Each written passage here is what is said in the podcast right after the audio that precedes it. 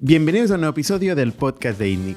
Esta semana Jordi Romero y yo tenemos con nosotros a Leif Ferreira de Bit2Me. Bit2Me ofrece un conjunto de servicios para la gente que quiere transaccionar con criptos. Leif empezó muy temprano en el mundo de blockchain, en 2014, intentando resolver el problema de la experiencia de usuario para transaccionar en blockchain, puesto que él mismo tuvo que comprar en Japón su primer Bitcoin.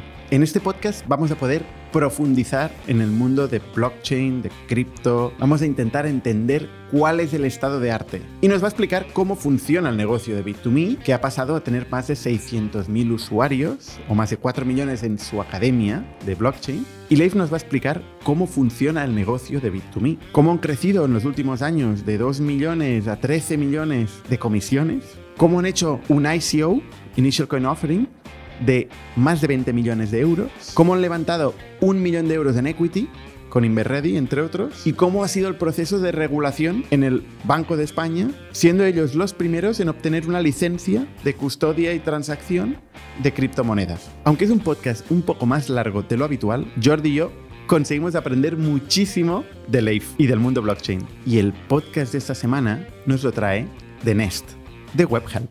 The Nest ofrece el servicio de externalización de la experiencia del cliente. ¿Y qué significa esto? Cualquier servicio de, contenido, moderación de contenidos, experiencia de usuario, customer support, pero también servicios de ventas en casi todos los países del mundo, en las lenguas nativas, ellos lo ofrecen para cualquier startup para que se pueda centrar en el core de su negocio. Muchísimas gracias, The Nest, por hacer posible este podcast y muchísimas gracias también a Factorial que es la plataforma de recursos humanos que simplifica la gestión administrativa de las personas en las empresas. Permite comunicarse en información, en procesos, en documentación, de forma simple, incluso divertida, tanto para los empleados como para los managers, como para los directores de recursos humanos, como para las gestorías. Todo pasa solo. Así que si queréis empezar a ahorrar dinero mientras simplificáis la gestión, conseguís que todo el mundo esté más contento y obtengáis la información que nunca habéis imaginado de cómo funciona vuestro negocio, escribid a Factorial ahora mismo. Y por último, agradeceros a todos vosotros por vuestro feedback valiosísimo. Realmente, sin él no haríamos esto cada semana. Los que todavía no estén suscritos en nuestro canal de YouTube, os recuerdo que lo hagáis porque ahí publicamos mucho contenido que no está en otros canales, pero también estamos en Spotify y en Apple Podcasts. Así que sin más, os dejo con Leif Ferreira y Bit2Me. Bienvenidos a las historias de Startups de ITNIC, un podcast donde hablamos de startups, negocio y tecnología. Bienvenidos una semana más al podcast de ITNIC. Yo soy Bernard Ferrero, hoy estoy con Jordi Romero y con Leif Ferreira. ¿Qué tal, Leif? Muy bien, encantado de estar aquí. Ahora nos estabas contando el origen de tu nombre, Vikingo, que, que, es muy interesante. Pero explícanos, ¿qué es Bit2Me? Bueno, Bit2Me al final es una plataforma donde puedes, en última instancia, puedes comprar y vender criptomonedas, también las puedes almacenar, puedes intercambiarlas entre ellas es una plataforma que te permite compra-venta y que te permite wallet, que es un monedero. Después, bajo eso, hemos creado una academia, hemos creado una plataforma para generar eh, beneficios sobre las criptos o intereses, staking, hemos generado una plataforma para lanzar criptos. Al final se ha convertido en un ecosistema de soluciones y tenemos como 20 soluciones diferentes, pero al final el producto que más utiliza la gente es el wallet para almacenar, enviar y recibir y la plataforma de compra-venta e intercambio entre, entre criptos de forma muy, muy sencillita. Luego tenemos una versión más avanzada, que es la Bit2Me Pro. O sea, un Coinbase. Sí, sí, sí. Es un Coinbase. De hecho, ah, para nosotros Coinbase siempre ha sido un referente. Nosotros existimos desde 2014. Coinbase empezó un par de años antes, pero en Silicon Valley, con todo lo que se supone de apoyo financiero y demás. Nosotros a pulmón siempre. Eh, pero permitimos básicamente lo mismo y ellos también han tendido a ir hacia ese concepto de ecosistema de soluciones. Ellos también tienen Coinbase Pro, nosotros tenemos Bit2Me Pro, que es una plataforma de trading de alta frecuencia donde se origina mercado, compra-venta. Eh, las velas japonesas, todo esto, que haya personas que lo ven de primera, se le gira la cabeza porque no lo entienden. Por eso tenemos esa versión más sencillita que se parece mucho también a, Coinbase. Vale. Em, entonces, ahora estamos en un momento complicado para el mundo cripto, ¿no? ¿No? Ha habido o hay mucho ruido alrededor de que ha habido caída de muchas criptos, ¿no? Sí. Y hay mucha gente que está diciendo que el 95% de lo que hay ahí fuera pues es scam. Bueno, sí, sí, sí. La verdad es que eh, imagino que todo el mundo que desde fuera y que viene recientemente al mundo cripto y ve estas caídas, claro, es lo primero que se encuentra, pero el mundo cripto ha pasado por este proceso muchísimas veces, porque ahora mismo está en un proceso de, creación. Todo este ecosistema se está, se está fundando, se está generando. Hay mucha volatilidad, hay ideas súper creativas que luego no son tan creativas, hay, son software, son programas informáticos. Los programas informáticos también pueden tener errores. Ahora mismo esto es como pues, los inicios de Internet. O sea, hay muchas cosas que están saliendo, muchas startups. Incluso el propio Bitcoin no deja de ser una startup de dinero porque está en una versión todavía incipiente, pero eh, ya veremos ¿no? a dónde va esto. Hay subidas y bajadas, pero si lo miras desde fuera para un usuario que acaba de llegar a la industria cripto, sin duda puede ser toda esta volatilidad un poco caótica. Ojo, que luego te vas a ver a Netflix, te vas a ver a Facebook y también han, caído sus han tenido sus caídas importantes. pero en principio no, no, tenía que tener ninguna correlación, ¿no? una cosa con la otra. Luego vemos que sí la tiene, ¿no? Con la economía. Claro, porque sí que es verdad que en el mundo cripto lo que está pasando, aunque el mundo cripto empieza en sus orígenes de una manera mucho más filosófica, más revolucionaria, más puramente tecnológica, que es verdad que tiene muchísima tecnología todavía y sin duda la va a tener porque es así, es un software que, funciona con tecnología. Eh, toda esa revolución, eh, si yo ahora mismo a un amigo le digo, oye, eh, Bitcoin eh, mira, existe eh, este funcionamiento del hash, el árbol de Merkel, o todo esto hace funcionar el consenso de cómo se mina un bloque, la prueba de trabajo, todo eso. Te hacen caso cuatro frikis. Si tú le hablas a alguien de la parte revolucionaria de, oye, mira, así funciona el dinero, así funcionan los bancos centrales. Te vas a hacer rico pronto. No, exacto. esa es la tercera. Esa es la tercera. Esa segunda, pues te harán caso cuatro 15Ms o cuatro paranoicos con papel albal, sombrero de papel albal en la cabeza.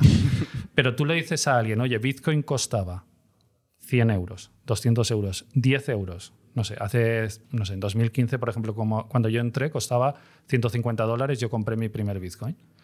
Y ahora cuesta pues 30.000, ¿vale? O lo que cueste ahora, eh, pues claro, todo el mundo te dice, oye, ¿qué me estoy perdiendo aquí? Entonces, mucha gente está entrando por el caballo de Troya perfecto, que es la parte especulativa. O sea, para la gran mayoría de la gente entra por la parte especulativa, con lo cual hoy en día el mercado, con todas las herramientas que existen también en el mundo tradicional, las acciones, el oro, otro tipo de cosas también tienen, porque hoy en día existen los Robinhood de turno, todo esto, mucho cliente retail especulativo. Con lo cual llega un momento en el que se correlaciona, porque tampoco es que Bitcoin o todo el ecosistema cripto tenga una capitalización de mercado tan tan grande o que tenga un impacto tan grande. Muy poca gente tiene eh, cripto todavía en la sociedad. Entonces, es un charco pequeñito que tiras una piedra y todavía las mareas son grandes. ¿Qué pasa? Que la piedra es la misma que viene también muchas veces del sistema financiero tradicional, porque está entrando también mucho cliente retail, se asusta de la misma forma.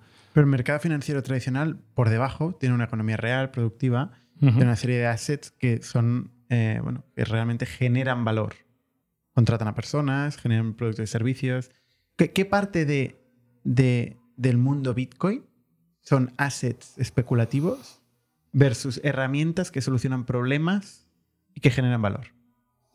Bueno, eh, es importante entender una cosa aquí. Imaginemos Bitcoin. Bitcoin hay gente que lo toma como un activo especulativo, como un activo. Hay otros que lo toman como una reserva de valor y siempre está el típico debate. ¿Pero qué es? ¿Una moneda? ¿Una reserva de valor? ¿Un activo? O sea, ¿qué es? Eh, no estamos acostumbrados como sociedad a tener una moneda que sea agnóstica a los países, con lo cual una moneda siempre está muy condicionada a los factores concretos de un país. Entonces, imaginemos el euro, pues es Europa. Entonces, para todo el mundo el euro en Europa es lo mismo, porque actúa bajo las mismas condiciones del mercado, regulación y demás. Pero Bitcoin de repente en Argentina actúa bajo unas condiciones donde hay una devaluación brutal y donde Bitcoin allí puede ser una cosa, mientras que aquí Bitcoin es otra cosa. Entonces, eh, lo que quiero decir es que la forma de entender Bitcoin eh, para las diferentes personas puede ser, o sea, hay, diferentes concepciones de qué, de qué es Bitcoin. Eh, esto, eh, ¿Cuál era tu pregunta? Que mi, pregunta mi pregunta era, ¿qué parte de todo el ruido del mundo cripto, ruido o, o- Sí. o bueno, o señal, Sí, es especulación y... eh, es activos no productivos versus qué parte son software, como decías, que soluciona problemas a clientes, ¿no? Claro, por eso te digo que ahora ya recuerdo ya cómo iba la, la lógica. no, que, que, por ejemplo, hay, había personas en Argentina o en países eh, de África, de todo un continente como es África, donde la capilaridad del sistema financiero tradicional no está resuelta, ¿vale? Y Bitcoin a día de hoy puedes, puede permitir ser una solución muy buena. Por ejemplo, en países que están en guerra, y ahora tenemos una guerra a las puertas de casa también, claro, el poder salir de un país de la noche a la mañana que tienes que salir corriendo con lo opuesto. Pero esto es un menos- activo, ¿eh? Esto es un activo, o sea, es dinero. Lo que estás definiendo es dinero Sí. con otra jurisdicción. Pero Sí. tiene una utilidad. Pero es una Sí, utilidad. pero es una O sea, hay utilidad, una utilidad final, sobre el dinero claro, que es ya no es una moverlo, especulación. No, le- moverlo a través de fronteras. O sea, el dinero, o sea, para mí el mundo se divide entre productos y servicios y, y luego el dinero. Y el dinero es una forma de hacer intercambio de productos y servicios que es, más eficiente que el trueque. Porque antes se hacía por trueque, ¿no? Entonces el dinero per- permite hacer el intercambio de forma más eficiente. Pero no es valor, o sea, no es, no es valor productivo. Es, sirve, facilita o hace eficiente el intercambio. Entonces, en este caso, Bitcoin, por ejemplo, te hace mucho más eficiente el intercambio. Primero, Vale, pero porque es dinero, esa es la definición del dinero. Vale. Luego hay que entender que Bitcoin al mismo tiempo lo que pasa es que suele confundir, y esto se va a ver mejor en otro ejemplo que pondré de otra criptomoneda, por ejemplo, pero Bitcoin al mismo tiempo son tres cosas. Bitcoin es una plataforma tecnológica, un protocolo, ¿vale? Que te permite ejecutar trozos de código. Es como una especie de superordenador. Esto es el protocolo y el protocolo se le conoce como Bitcoin. En Ethereum, por ejemplo, sería Ethereum.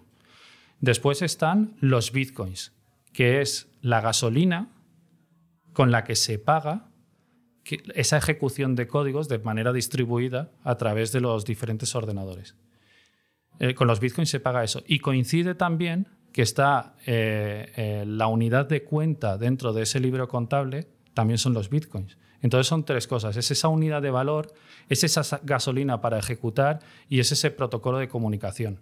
En Ethereum, por ejemplo, que es otra criptomoneda muy famosa, otra blockchain, mejor dicho, la criptomoneda se llama Ether. Otra blockchain muy, fa- muy famosa, Ethereum, sería esa red, ese superordenador, esa red de ejecución de, de scripts, de códigos, de complejidad ciclomática, llamémosla como queramos. Eh, después tenemos Ether, que es la criptomoneda con la que se paga la gasolina, y luego tú puedes crear otro tipo de activos o monedas o lo que sea. Por ejemplo, podría ser las stablecoins. USDT, que ahora están muy de moda las stablecoins, sobre todo las algorítmicas. USDT es más de eh, subyacente con activos y demás. Eh, donde, claro, de repente tú tienes la, un software que te permite construir cosas sobre él, es decir, es como una capa de Internet. Entonces es como decir, oye, ¿y qué valor? ¿Es más especulación Internet o tiene más valor? No, pero la gente compra dominios. Ya, pero la gente compra dominios para especular, sí, pero también para construir. Entonces eh, yo creo que es un poco la analogía. Hay un vídeo eh, muy famoso que es eh, en el que está intentando Bill Gates explicarle a un locutor, ¿no? creo, en un podcast de hace muchos años que era Internet. Y, Era un y- programa de tele. En Sí, aquella época no se tele. llamaban podcasts, se llamaban programas de tele. Ah, Cierto, sí, cierto. Ahora se ha hecho muy famoso. Ha salido en Twitter Sí. hace una semana o dos otra vez este clip, sí. Porque se parece mucho a esto de intentar explicar. Y se eh, rían de él. Explícate, el- explícate lo que decía. Bueno, que no, no- no lo sé citar, podemos linkarlo. Pero básicamente eh, se cachondeaban de Bill Gates de, de lo que era Internet, ¿no? Y Bill Gates intentando explicar el valor Claro, que tiene Internet, que es un decía- poco la metáfora Ah, sí, sí. de los que estáis ahora en Web3 intentando explicar y los escépticos eh, cachondeándose de... Sí, decía algo así como que, oye, bueno, y podrás ver hasta partidos, eh, se podrá hacer streaming de vídeo y verás el partido y le dice, hola, ¿conoces la radio? Ya, Y ya. eres como, hostia. Sí, sí. Pues mira, eso que nos parece absurdo, yo creo que eh, visto en retrospectiva eh, será un poco similar eh, lo que ocurre ahora con toda esta capa, este protocolo que se está generando de comunicaciones, donde por encima, sin duda, se pueden crear, en este caso, códigos. Esos códigos, la ejecución la tiene que hacer alguien, porque al final ejecutar ese software consume electricidad y esa electricidad al final son electrones que además se calienta el aparato y tienes que enfriar más electricidad. Estos son todos los mineros, todas estas cosas que, que al final genera beneficio también para los que lo hacen, pero también un gasto.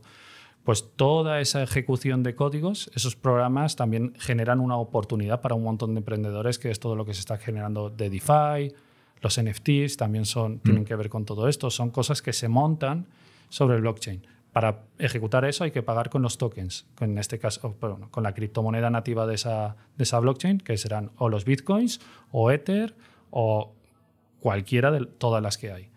Y después, encima, cada pieza de código puede llevar su subcontabilidad si quieres crear una, un token, como puede ser USDT, la stablecoin, o como puede ser un NFT. Son esa, esas capas de, Volviendo a la comparación entre Internet y blockchain, y voy a usar blockchain expresamente, eh, hay una parte que yo creo que es bastante indiscutible de revolución tecnológica, ¿no? De Internet de repente te conecta a todo el mundo, ¿vale? Y esto pues, ha generado varias revoluciones después. Blockchain te permite tener un superordenador totalmente distribuido e imparable, ¿no? Tú tienes un trozo de código o una verdad o un dato en el blockchain de Ethereum, eso es imparable, es infrenable, ¿no? No, no hay gobierno, ni hay hacker, ni hay alguien que pueda destruir esto por la hiperdistribución del, del blockchain.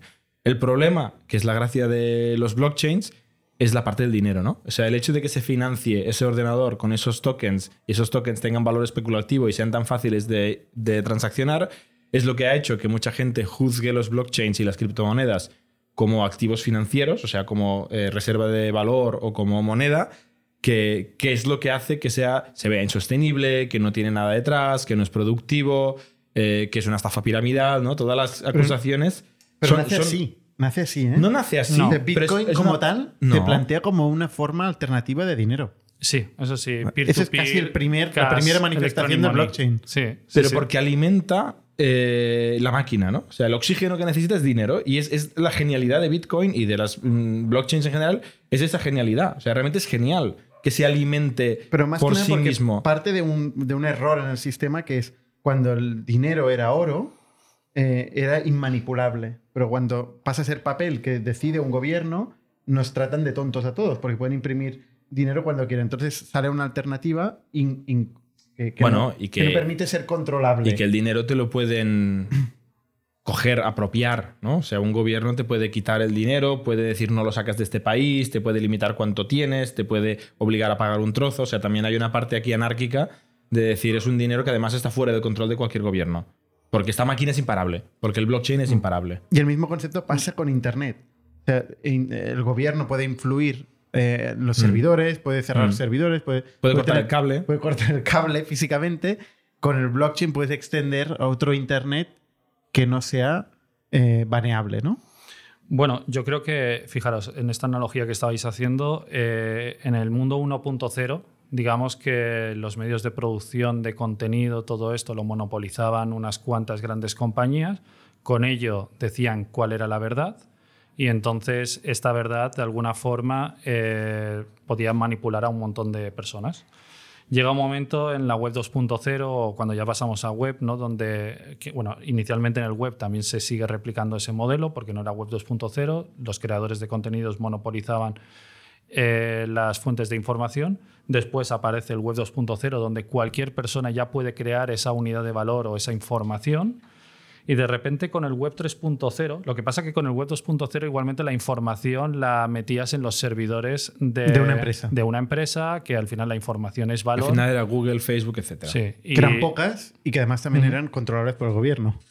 sí, y ahora con la web Potencialmente. 3.0 tú eres dueño, de alguna forma, de forma unívoca, de forma transparente, además, con unas reglas transparentes, de forma inmutable, para que no se pueda modificar, eres dueño de esa, de esa unidad de valor. Ya sea un NFT, como están ahora de modas, o ya sea una, una cripto. Ahora de repente tú eres eso. Pero no solo eso, sino que se democratiza de la misma forma que al crear la información en la web 2.0 se democratizó la capacidad de creación, se democratiza la capacidad de crear unidades de valor.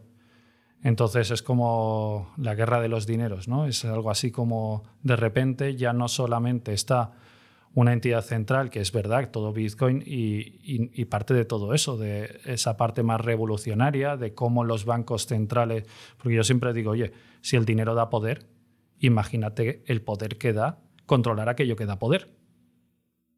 Porque al final los bancos comerciales que todo el mundo conocemos en realidad están repartiendo dinero y están generando dinero un poco de la nada, ¿no? con los préstamos y demás, pero al final funcionan con el dinero de los bancos centrales. Los bancos centrales, al final, detrás hay eh, personas y las personas no son software, no son smart contracts, no son programas que eh, sirven al final a voluntades o a intereses concretos, con lo cual son una especie de entidades pseudo privadas, sobre todo, por ejemplo, cosas como la Fed. ¿no? Mm. ¿Qué pasa? Que de repente en, un continente como la Unión Europea, eh, o sea, en Europa, ¿no? pues en la Unión Europea de repente hay una moneda y cosas como esto de la guerra, que a veces dices, ostras, gente que no se conoce entre ellos, que son los presidentes de diferentes naciones o algo así, que, se conocen, perdón, que toman whiskies juntos, mandan a matarse gente que no se conocen entre ellos y encima con, e, con eso devalúan eh, la divisa de una persona. y ya no en guerra, sino como lo que está pasando ahora con la inflación, ¿no? con las políticas de, de estímulo, que, que claro, dices, ostras, un 10% se ha devaluado prácticamente en el último año. O sea, si yo me he tirado un año, 10 eh, años de mi vida trabajando para convertir mi trabajo en esa unidad de medida que es el dinero, y esa unidad de medida, vivimos en un sistema capitalista, para bien o para mal, pero necesitamos dinero para pagar todo. Y ahora de repente, por quién tiene los cojones más gordos entre dos personas que no se conocen, que se conocen Mm, devalúan el dinero un 10%, coño, me han matado un año de vida. O sea, yo he perdido un año de mi vida trabajando por intercambiar esto, es como si hubiera perdido un año de mi vida y lo han decidido ellos.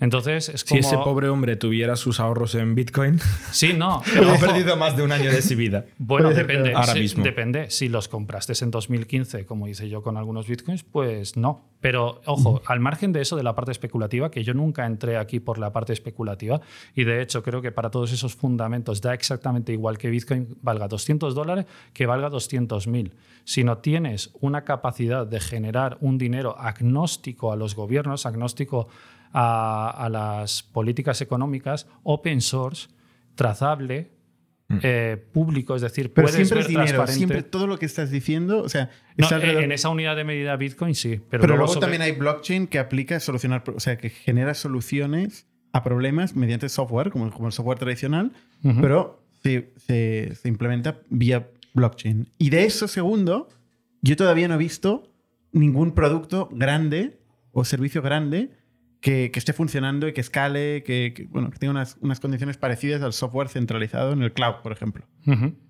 Eh, bueno, seguro que, lo hay, pero no, no, Sí que es verdad que está el dinero y luego hay herramientas o productos que se han ido desarrollando que son productos que trabajan con el dinero, por así decirlo. Porque si nos vamos al dinero como esa unidad de transferencia de valor y lo que hace blockchain es digitalizar de alguna forma el valor, y nos vamos a un mundo en el que todo tendrá una representación digital y tú tienes que poder transferir de punto A a punto B y que se quede copias en todos los servidores intermediarios por donde pasa, mm.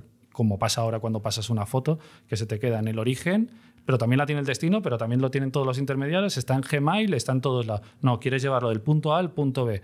En un mundo puramente digitalizado al que vamos, que sin duda vamos a eso, necesitamos una capa de comunicación de transferencia de valor. Claro, si tú reduces todo a que el valor es dinero, efectivamente, esto ha sido creado para transferir valor, con lo cual solo sirve para transferir dinero. Pero no solamente eso, sino para crear herramientas dentro, con estas piezas de código que se llaman smart contracts, estos scripts, que te permiten al final crear, por ejemplo, todo lo que está ocurriendo de DeFi, un exchange descentralizado, una stablecoin algorítmica con sus más y sus menos, te permite crear un montón de, cosas alrededor de esto que es gracias a esta blockchain, pero que sin duda sirve para transferir valor. Eh, así que es importante una cosa, que esto ha pasado mucho, sobre todo en mi transición. Eh, yo recuerdo en 2015 eh, me fui a Miami, fuimos, la final fue entre Perú, India y España. Y ganó España, que fui yo. Fuimos los ganadores del mundo de un conference fintech organizado por Visa en Miami, que era cómo con la tecnología blockchain se podían resolver algunos problemas. Y yo propuse cómo utilizando piezas financieras se iba a poder hacer banca sin bancos. Es decir, cómo se desintermediaba todo eso, los productos financieros, eh, pues realizar un pago, realizar un intercambio, realizar ahorros, todo, préstamos, todo esto, que es lo que ocurre, son esos productos que te comentaba antes, se podían desarrollar. Ah, por aquel entonces no estaban los smart contracts, ni las stablecoins, ni nada, pero yo ya es como que vaticiné. De hecho, gané. O sea, ganamos nosotros, los, eh, España, que fui yo, con, con mi novia. y, y ganamos, y en aquel entonces ya se estaba vaticinando todo esto. ¿Qué pasó? Que en base a todo esto que se fue creando, la gente pensaba que blockchain era como un polvito mágico, que lo tirabas encima de un negocio arcaico eh, Y levantaba muerto, rondas a, pun- a y punta eso crecía para O- curar o ICOs. sí, para, para solucionar cualquier problema. Y no es la realidad. O sea, yo soy bastante ateo, eh, bueno, no creyente, de esa realidad, pero sí que es verdad que al final blockchain fue creado para Bitcoin. O sea, el caso de uso para el que se creó blockchain fue para Bitcoin. Nadie conocía blockchain antes de Bitcoin. Después la gente vio Bitcoin y al principio tampoco nadie le hacía caso. Le prestaron caso a su tecnología cuando Bitcoin valía lo que valía. Y valió lo que valió por lo que era Bitcoin. No te puedes cargar a Bitcoin de la ecuación y quedarte con una tecnología para crear algo sin alma y esperar que eso tenga futuro. Entonces, Bitcoin llegó eh, con una serie de valores, con una serie de propuestas que hicieron hacer prestar la atención a blockchain. Ahora bien, ¿que blockchain se puede utilizar para otras cosas? Sí. ¿Que blockchain sirve para todo? No. Claramente Porque además es muy ineficiente. Pero, por ejemplo, pues yo qué sé, para darle transparencia a todo un gobierno, donde pudiéramos ver en tiempo real dónde se va cada euro y que no puedan esconder nada debajo de la alfombra, eso funcionaría muy bien. ¿Que cuesta dinero? Sí, pero más dinero o más desconfianza nos cuesta no confiar en un sistema que cada dos por tres, pues colegas míos se van de España porque están hasta las pelotas de estar en un país donde no saben la corrupción, dónde se va el dinero. Entonces, este ¿Y a qué de- país van, por curiosidad? eh? Bueno, eh, sí. eh, Porque no sé quién se ahora, salva. ahora en mundo cripto, mucho Portugal.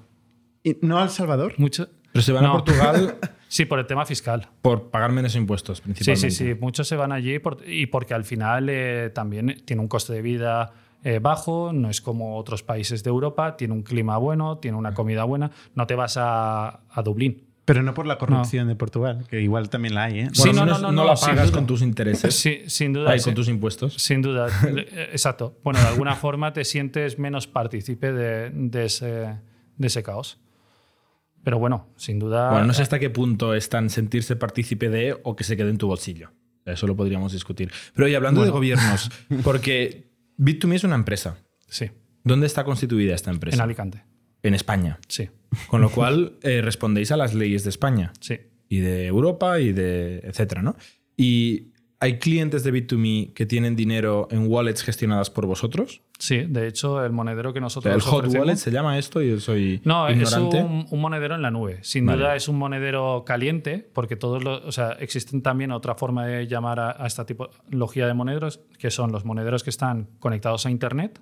O Ah, sea, que la on-chain, clave privada. No, que la clave privada. eh, que se, porque al final un monedero no deja de ser un software que gestiona una clave privada. No tiene criptomonedas, no existe bitcoins ahí. Tienes una clave privada que, que demuestra que tú eres el propietario Justo. de X. que en ese libro de contabilidad que está distribuido en los nodos, en los ordenadores de, de Bitcoin, por ejemplo, te permite hacer la prueba criptográfica para poder autorizar el movimiento, el, el- el sal- el saldo de esa fila de Excel, por así llamarlo, a otra. Vale. ¿no? Entonces, eh, lo, que, lo que ocurre es que todos estos, eh, estos Bitcoins ahora mismo, eh, tú los puedes tener o en un monedero que está conectado a Internet o en un- esa clave privada a través de criptografía también se puede Claro. convertir a palabras y esas palabras apuntarlas en un papel, dejarlas desconectadas de Internet y eso es un wallet en frío. Vale. Es un paper wallet. Pero- Entonces, lo que nosotros ofrecemos es un hot wallet en la nube, donde no te tienes que preocupar ni de instalar un software. Pero vosotros tenéis acceso a ese wallet. Podríais sí, sí, sí. quitarle los bitcoins a alguien tecnológicamente. sí, sí, sí, sí. En el, en el momento Entonces, en el que los. el, mensaje mío es si yo soy un terrorista Sí. eh, con muchos millones de euros en un wallet gestionado No por vosotros, claro, No ya, no estoy, ya no soy libre de los gobiernos, porque el gobierno te dirá, eh, Leif, dame el dinero de ese terrorista que se lo vamos a embargar y tú, me lo vas a, tú se lo vas a tener que dar al gobierno, obviamente, Sí, sí, sí, porque sí, eres una empresa Sí, y en la ley. es- eh, yo- antes de esto, yo siempre digo que utilizar Bitcoin para delitos es la forma más estúpida de, hacer dinero porque Queda justamente de todo, Bitcoin ¿no? queda trazado todo. A día de hoy se están poniendo caras a delitos de 2015-2014 porque ahí está todo. Que no existiera la tecnología entonces no, no significa que no exista la tecnología ahora. De hecho, nosotros desarrollamos y utilizamos tecnología que permite poner cara a eso. Pero, no, pero es anónimo, el propietario. Bit- no, no, Bitcoin es Tienes seudónimo. un, tienes un número. No, porque en el, eh, para utilizar Bit2Me tú tienes que pasar por un proceso de KYC, como en, en un banco.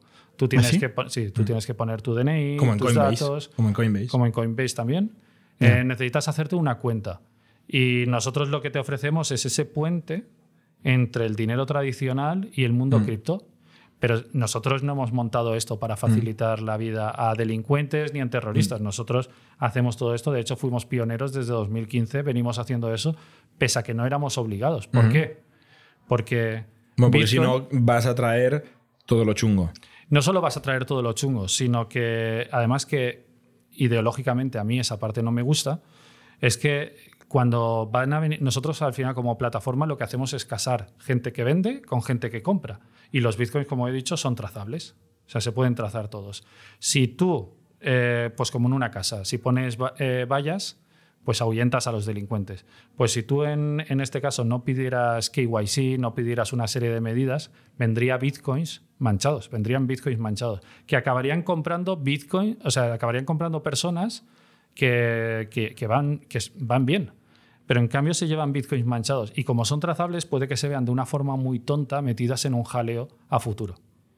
De hecho, nosotros, eh, ya te digo, ayudamos en este caso muchas veces a Guardia Civil, a Policía Nacional. Ahora se ha hecho público que es la primera vez que se hace esto en la historia en España, que se hace la venta de criptomonedas eh, eh, confiscadas Incautadas, sí, y confiscadas. que tienen que liquidar esos activos. Igual que cuando confiscan un yate aquí en Barcelona tienen que liquidarlo, pues con las criptos también pasa eso. Tienen como 80 millones, es la unidad de la orga. Pues nosotros hemos sido los liquidadores de esa, de O sea, esa les habéis, os quedado los bitcoins sí. y les habéis dado millones de euros Y nosotros le transferimos los euros a su cuenta de banco. de la Guardia Civil. De, en este caso no era la Guardia Civil, era la Policía Nacional. ¿Y, O sea- y de quién eran los, los bitcoins? Eso no lo sé. O sea, nosotros no, no lo Pero tú sabemos. los y- encontraste.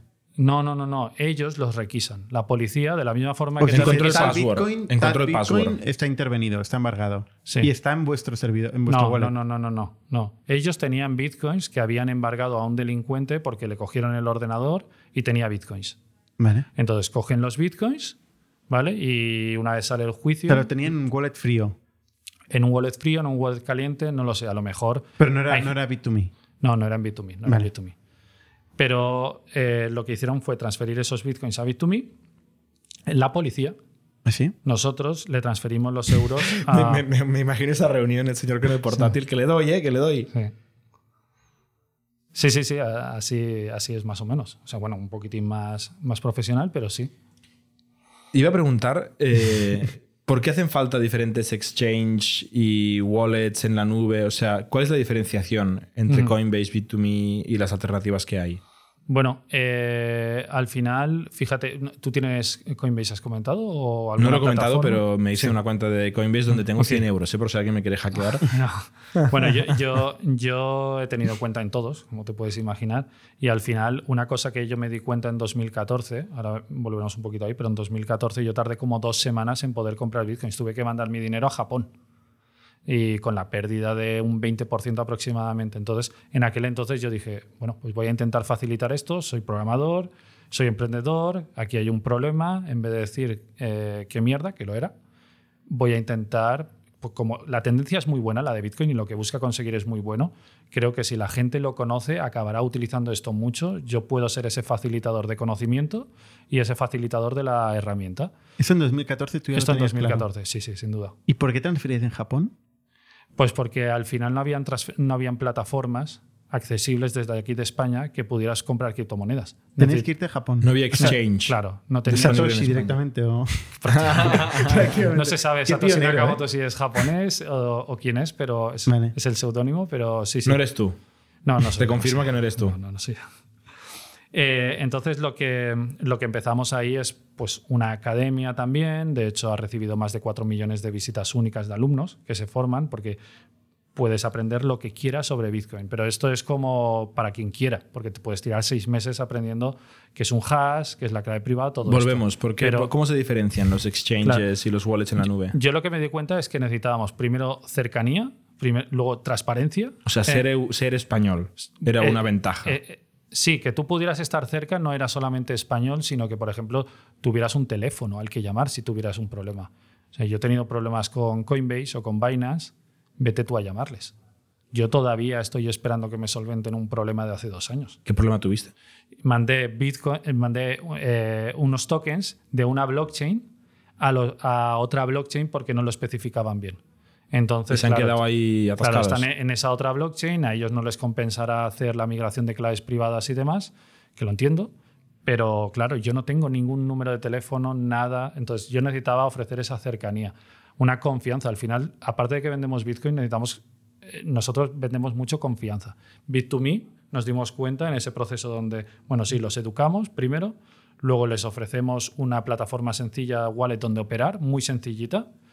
Luego les ofrecemos eh, con el soporte, con transferencia bancaria eh, muy sencilla, con depósito en tarjeta de crédito también todo esto. Luego les ofrecemos la posibilidad de gastar las criptos, ya sea por el wallet o, por ejemplo, una tarjeta que estamos terminando de desarrollar, una tarjeta Mastercard, que te permite pagar en comercios físicos online o retirar en cajero 24/7 tus criptos.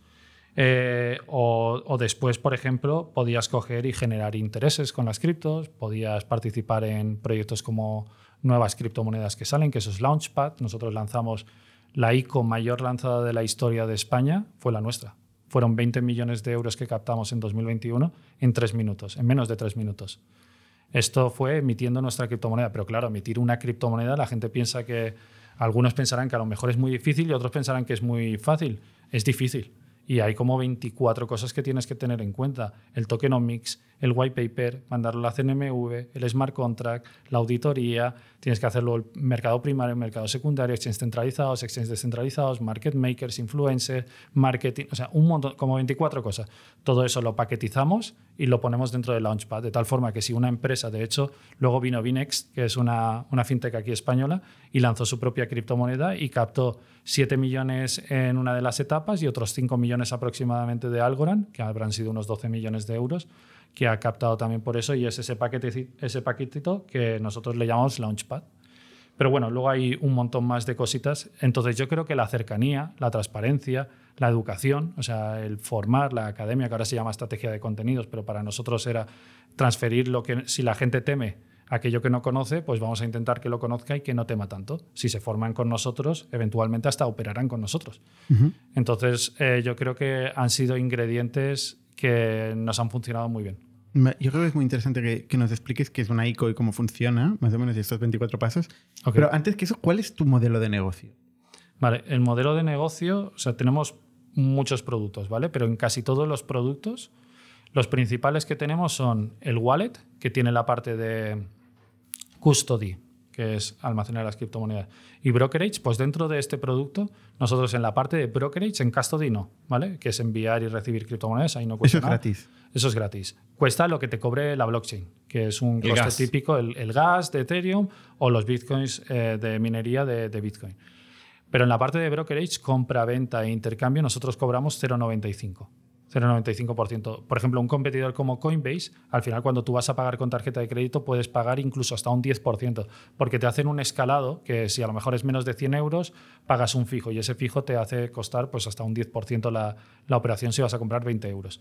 Nosotros, lo nuestro cuesta 0,95. Y si tienes el token de Bit2Me, que es una cosa que hemos, ese token, esa criptomoneda que hemos lanzado, que es un utility token, que es como el club de socios de Bit2Me, te sale más si es como ser del club de socios del Real Madrid o del Barça, pues lo mismo. Si tienes el token de Bit2Me, te salen, pues hay descuentos, hay productos especiales. Entonces es un fee. Te intercambias y compras o vendes a, al, a Bit2Me.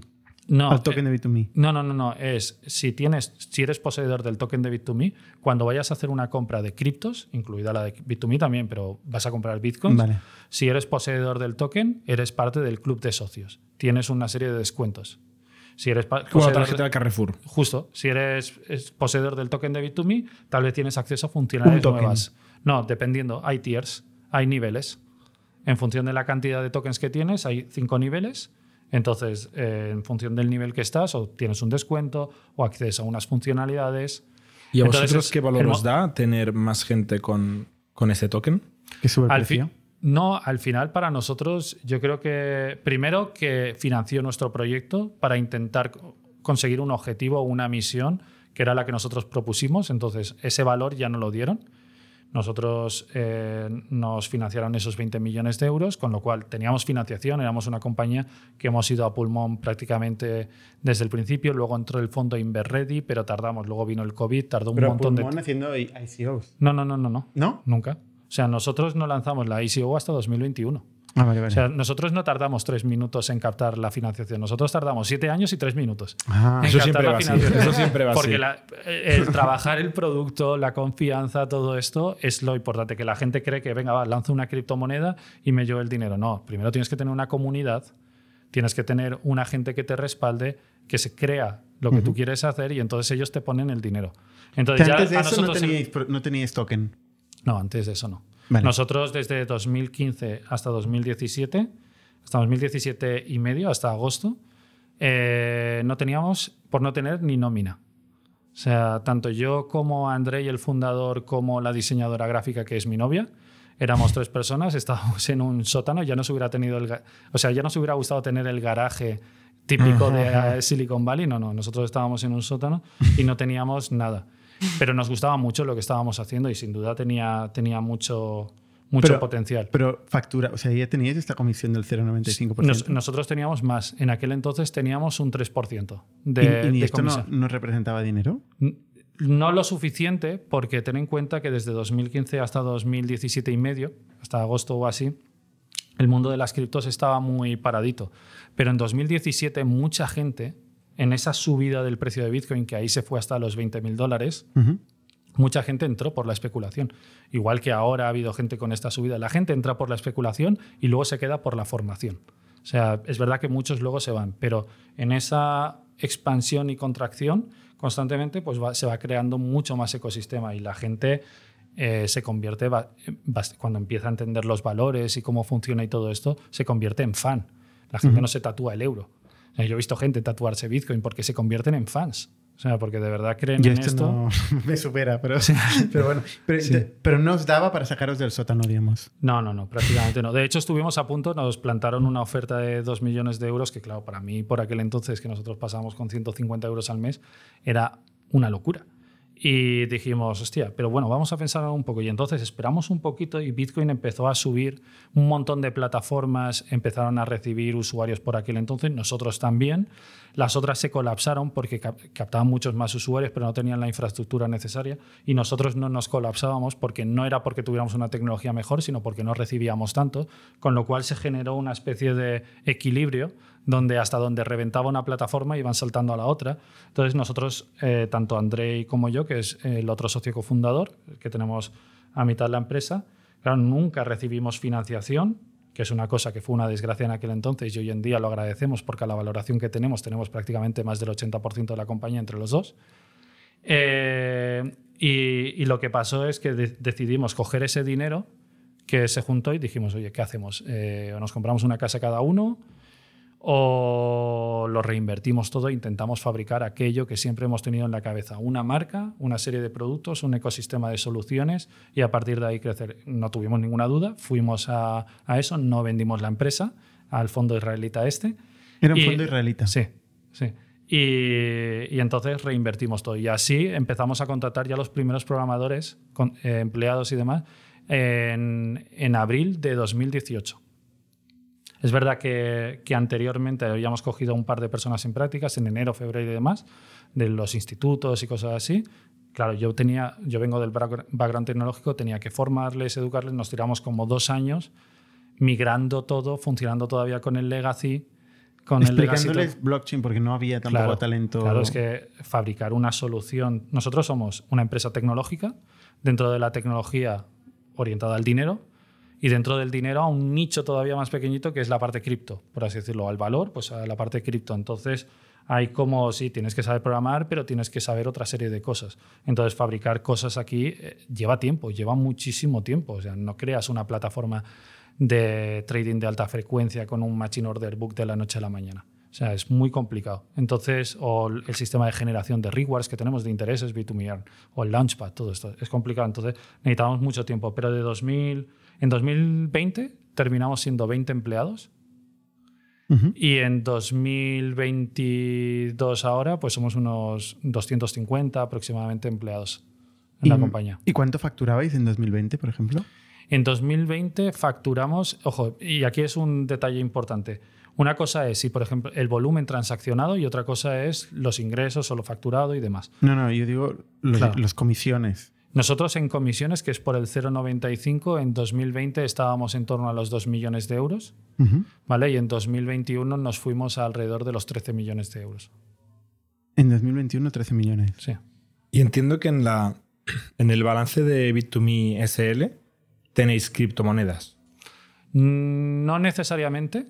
Eh, necesariamente, pero tenéis o no tenéis. Eh, sí, sí, pero no como la compañía de compra-venta. Nosotros lo que hemos abierto es un vehículo, un fondo propio de inversión que le llamamos Bit2Me Capital y nos dedicamos a invertir en startups de mundo cripto y también a invertir en protocolos. Entonces, si, es, si un protocolo nos gusta, genera euros exclusivamente, genera, solo, euros, y con estos euros compráis criptos. Invertís en proyectos cripto o, en, o, en, tokens. Sí, de hecho reinvertimos todos. en la compañía nunca ha repartido dividendos, tenemos nuestra nómina. Pero nunca generáis tokens. Como compañía no cobráis nunca tokens, solo cobráis euros. No, cuando tú vas a hacer una venta, por ejemplo, de Bitcoin a Ethereum, eh, la diferencia, ese 0,95 no lo quedamos o de los Bitcoins o de los, eh, perdón, de Bitcoin a Ethereum. O de los Bitcoins o de los Ethereum. Entonces sí que generamos cripto, pero nosotros somos una empresa que el modelo de negocio es matemático. Conforme cogemos los, las criptos, las vendemos las y nos quedamos euros. no os quedáis nunca. Nosotros El negocio es matemático. ¿por qué no conserváis en Bitcoin? Porque una cosa es el negocio, y yo quiero hacer de ello un negocio matemático preciso, y otra cosa es la especulación. Yo a nivel personal soy Bitcoin lover a muerte.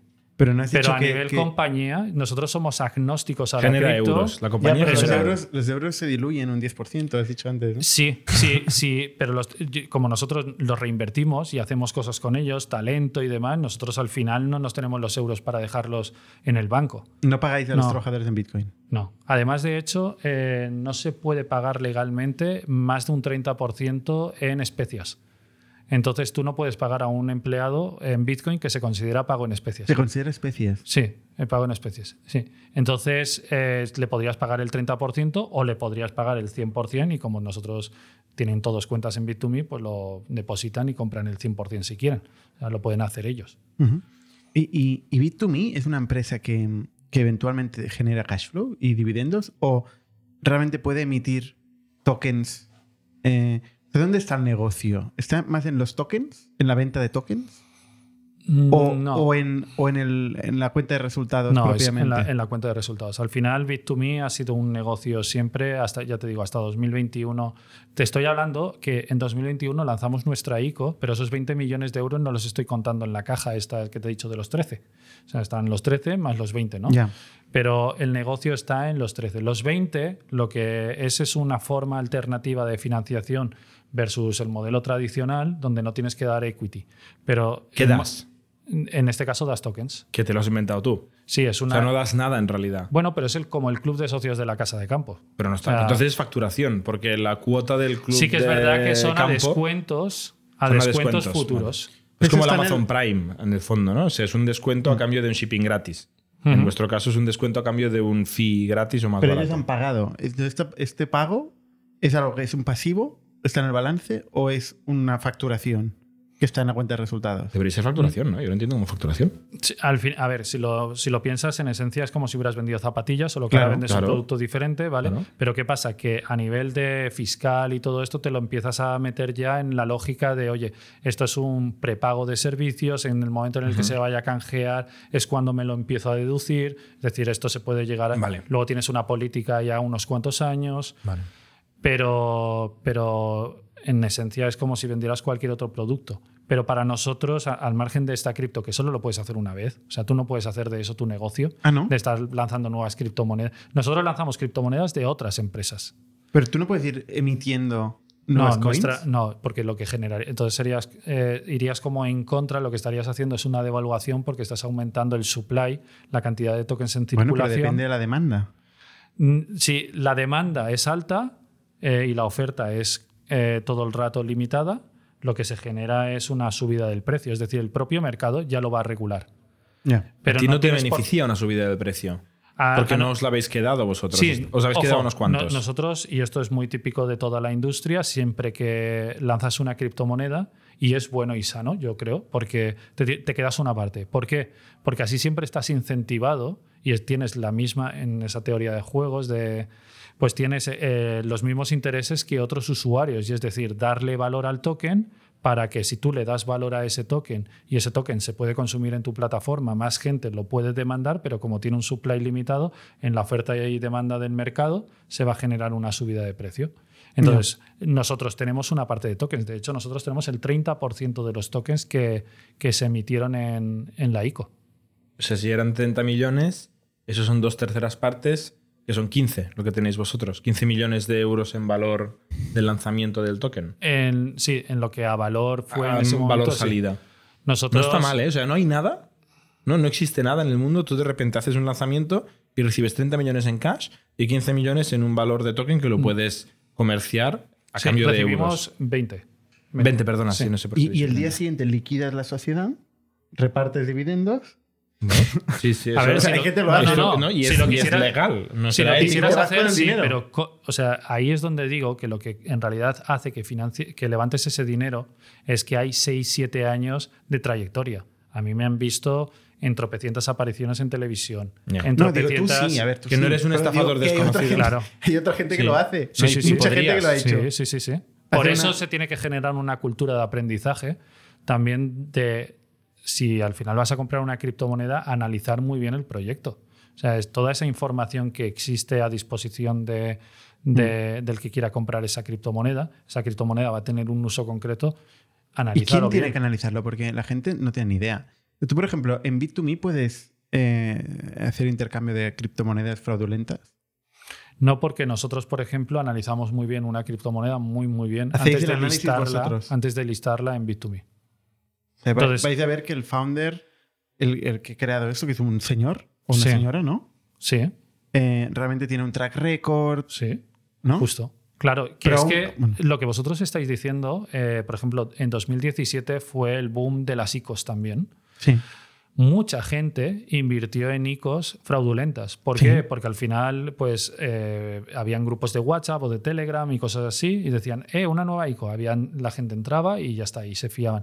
En realidad, eh, una plataforma centralizada desde el punto de vista más filosófico de Bitcoin tiene algunos problemas, pero también tiene una serie de seguridades y tranquilidades para el usuario. En este caso, por ejemplo, en este producto de Launchpad, nosotros no vamos a listar ningún proyecto que no hayamos analizado muy, muy bien. Y al final nosotros de las 250 personas, hay 20 personas que se dedican justamente a Launchpad.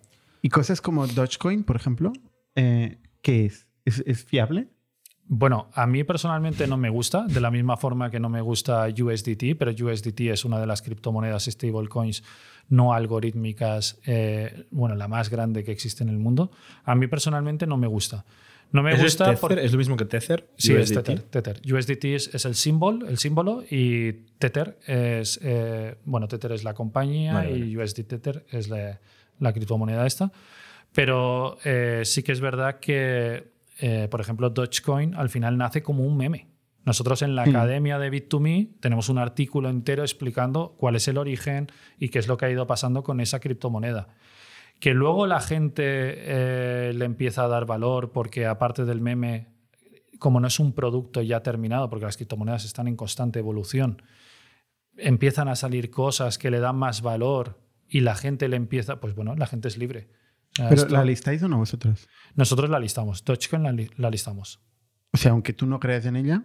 Bueno, a ver, Sí. la gente cree hasta el punto que vale 10 billón hoy. Claro, eh, que esa es la historia, que aunque yo no, crez- no crea tanto, no me guste, ¿vale? Porque al final nace como un meme, yo no puedo tampoco ser la única voz dentro de Bit2Me. Y ahí hay un montón de gente que decide qué, qué criptomonedas se pueden listar y qué, y qué no. Hay un comité de decisión que decide qué cripto se puede listar. Estas criptos que salieron, ¿has dicho 2018? En las ICOs o 2019. En, en 2017-2018 hubo un boom, Un boom. fuerte de generación de nuevas criptomonedas de ICOs. que muchos de estos están en la cárcel a día de hoy. A ver, alguno puede haber en la cárcel, pero eh, dependiendo la regulación y dónde lo hayan lanzado, si tú lanzas una criptomoneda, es como, imagínate que viene una persona y viene con un PowerPoint y te dice, mira, yo necesito un millón de euros para hacer esto, esto, y luego no lo hace.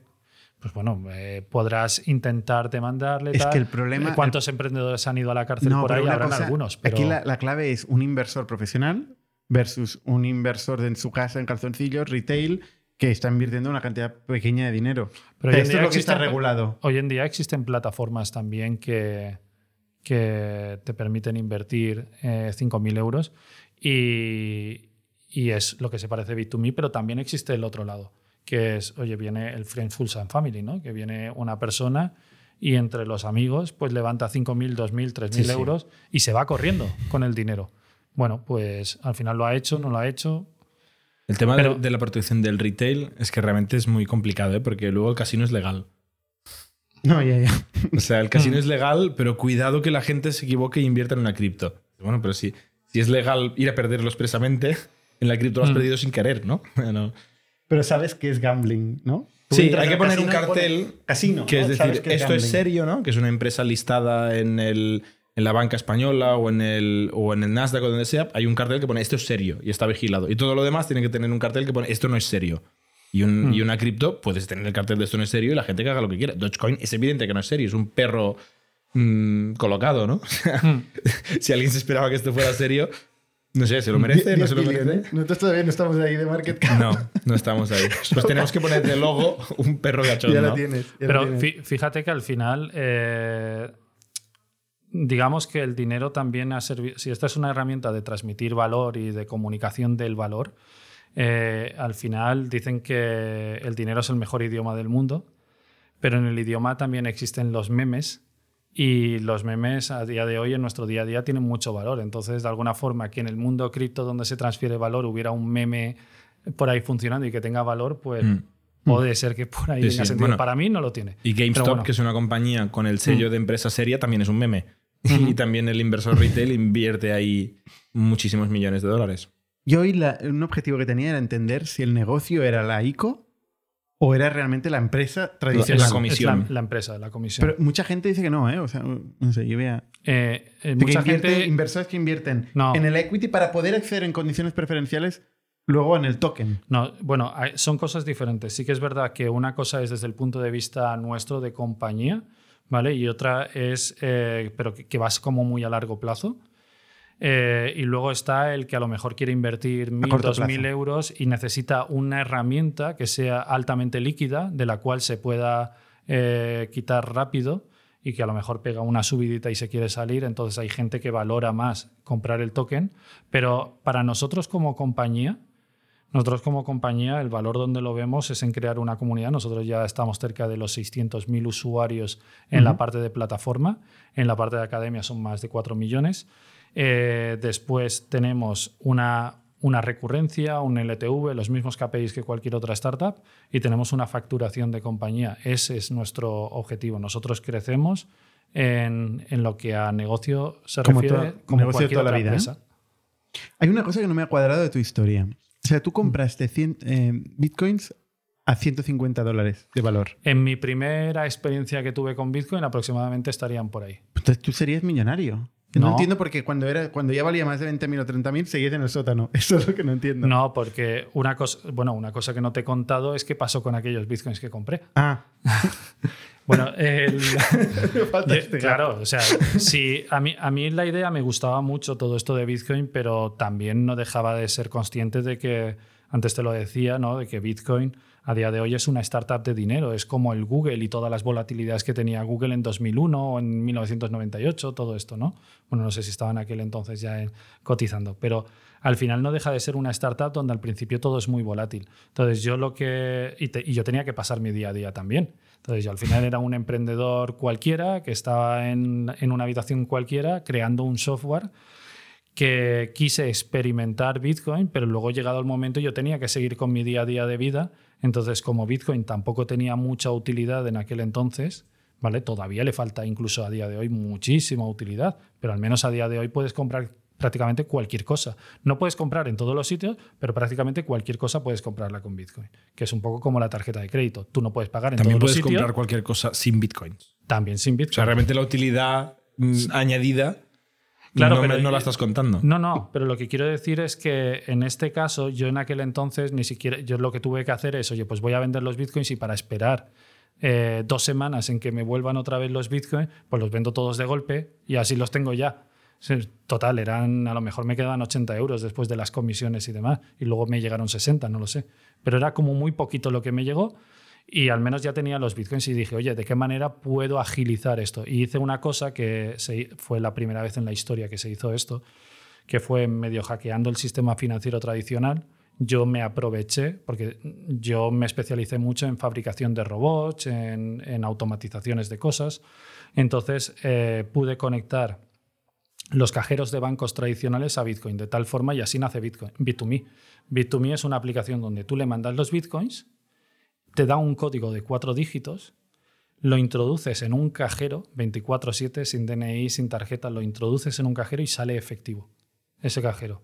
¿Pero cajero de qué? Cajero de bancos tradicionales. ¿De qué banco? ¿De cualquier De- banco? Pues está Bankinter, está Cajamar, está pues los bancos tradicionales. Todo esto es Esto aprovechando... sí que es brutal para temas ilegales. No, Porque puede llegar un No. Bitcoin anónimo y yo voy ahí con la capucha, me llevo Claro, el dinero y me voy claro. Esto es lo que notamos y primero, antes que nada, y entonces lo primero que hice yo, uno de los primeros socios, aparte de Andrei, mi socio, fue el abogado que me diseñó toda la política de prevención de blanqueo de capitales. Y desde 2015, sin ser nosotros sujeto obligado, que nosotros íbamos a los bancos y les pedíamos un préstamo, claro, B2Me, encima nunca nadie nos dio un préstamo, porque, eh, claro, ibas a los bancos y no entendían de qué iba el negocio. Eh, pues nosotros lo que hacíamos era, ya desde entonces, aunque no éramos sujetos obligados, hacer todo el proceso de KYC, de tal forma que no venías con unos bitcoins, eh, o sea, los delincuentes no, ven- no venían a manchar, eh, bueno, a manchar su nombre porque iban a dejar todo, el DNI. Pero yo no todo. lo del código, ¿eh? me he quedado aquí. O sea, Ah, ¿cómo, Eh. cómo metías un código? ¿Se habías hackeado la interfaz de, No, del...? no necesariamente. Es verdad que el protocolo no había sido diseñado de los bancos tradicionales, no era diseñado para eso, que es aprovechando un mecanismo que tienen de generación de efectivo que se llama Halcash. Entonces, eh, no, no había sido diseñado para eso, pero yo analizando cómo funcionaba también, porque yo, en todo, o sea, yo desde, o sea, llevo, tengo 36 años, llevo 20 años dedicados al desarrollo, a programar, he tocado muchísimas cosas. Entonces, eh, yo ya había trabajado con protocolos, con herramientas, con APIs que conectaban la parte financiera tradicional. Entonces, utilicé ese, ese protocolo, lo que pasa que... Es un protocolo para mandar dinero sí, es, a un cajero. es Halcash, sí, sí, sí. Vale. Pero claro, eso lo tenías que hacer a través de un banco. Los bancos, eh, pues lo típico, captchas, un montón de historias que no te permitían hacerlo si no eras una persona. Pero bueno, ahí yo, haciendo todo el mecanismo, generaba los códigos, porque Halcash no me quería dar la API para poder generar esto. Entonces lo monté así. Esto salió en- a los dos días en Contraportada del Mundo, en ¿Ah, un montón de sitios, sí, sí. Yo esto lo publiqué, de hecho, en un foro que por aquel entonces se llamaba Bitcoin, bueno, se llama Bitcoin Talk. Lo que pasa que en aquel entonces era el epicentro de, comunicaciones de la industria. Eh, y en Bitcoin Talk había una categoría que era español, era mundial. Pues eh, en la categoría español yo publiqué esto y así conocí a mi socio por un mensaje, por un foro, por internet. Porque él en aquel entonces estaba intentando fabricar cajeros específicos, mientras que yo aprovechaba los cajeros de los bancos, el cajeros específicos para compra y venta de Parece más Bitcoin. descarable lo tuyo. Los de Verse hicieron, los de Verse hicieron algo parecido, Sí, ¿no? sí, También. Justo. esto los lo he de- escuchado varias veces, Sí, ¿eh? Los de Verse, que eh, por aquel entonces tenían BTC Point. Exacto. Eh, BTC Point era un cajero de los que estaba comprando eh, mi socio. Lo que pasa que eran un desastre de compañía, eran muy, muy paquetes. Mm, Entonces él lo vendió el cajero y decidió coger ese dinero más el que tenía destinado y unirse a Bit2Me. Se lo vendió al- a los de Verse. No, el cajero se lo revendió a una asociación Bitcoin que había en Valencia. Volviendo atrás, eh, ¿por qué perdiste tus bitcoins? No me ha quedado claro. Porque yo los vendí Los vendiste. Sí. Porque querías siguiendo 60 los euros.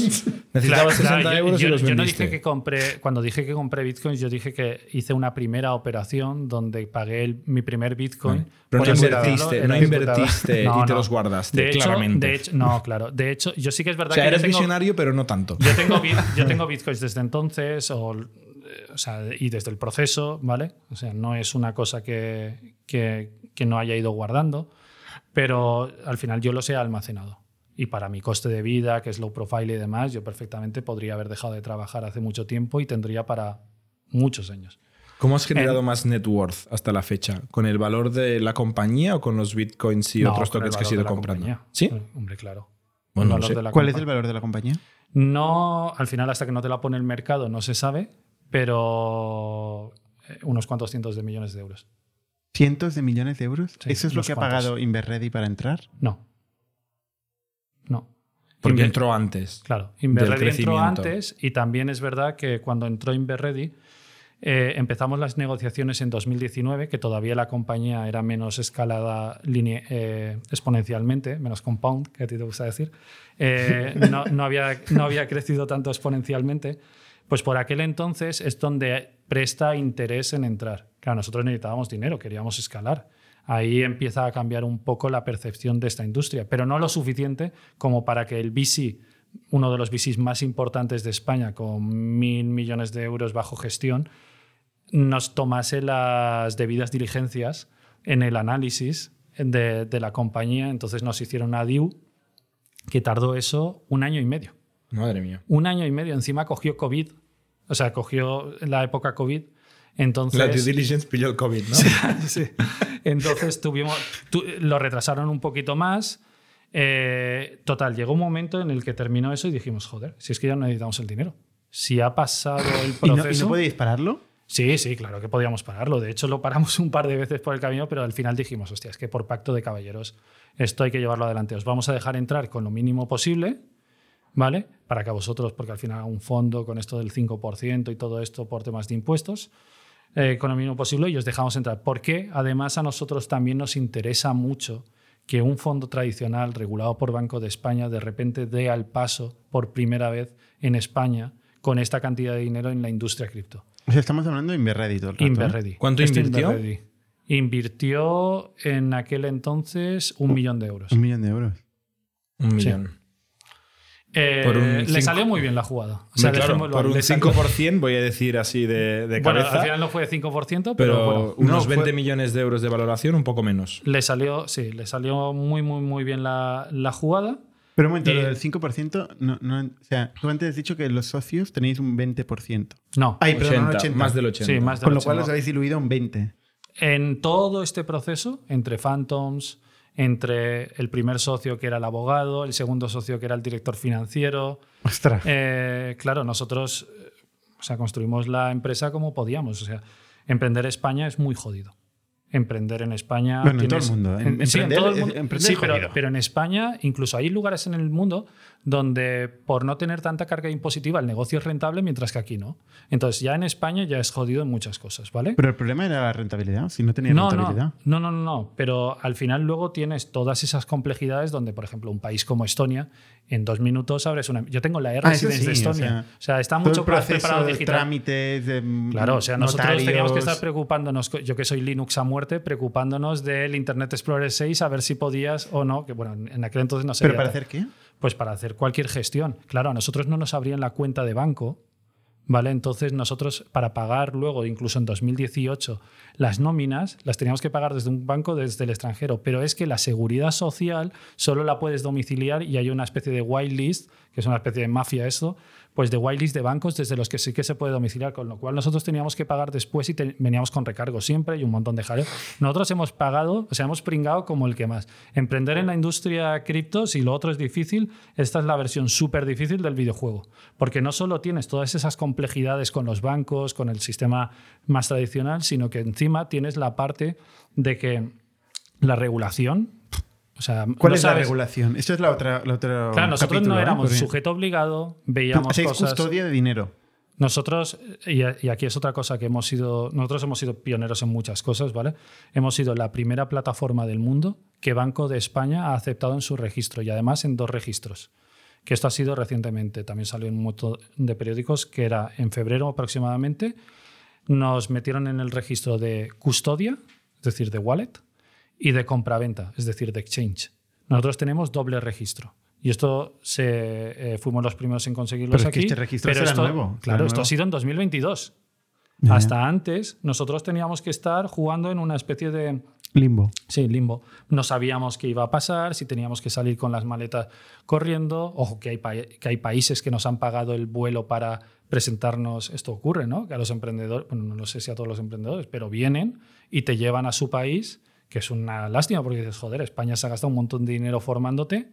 Hay un montón de talento y luego vienen otros países, te pagan todo, se te ponen todos los presidentes de las comunidades en una sala y pujan de alguna forma o, te, int- te intentan vender. nunca nos ha pasado, pero... Sí, sí, sí. Quizás ejemplo, spam, A ver, los no, que nos no, están no. escuchando, Eh, presidente... En, en Reino Unido, por ejemplo. Reino Unido, en, en- en Inglaterra, eh, la FinTech Mission que, organiz- que organizaba el gobierno de UK, pues al final te organiza todo para que tú vayas allí y te ponen en una sala enorme a los diferentes eh, presidentes de las diferentes comunidades y te dicen, y ellos luchan entre ellos para decirte, no, vente a mi comunidad porque aquí tenemos mejores conexiones, además están este CPD o está esta cosa. No, no, vete aquí porque además tenemos esto.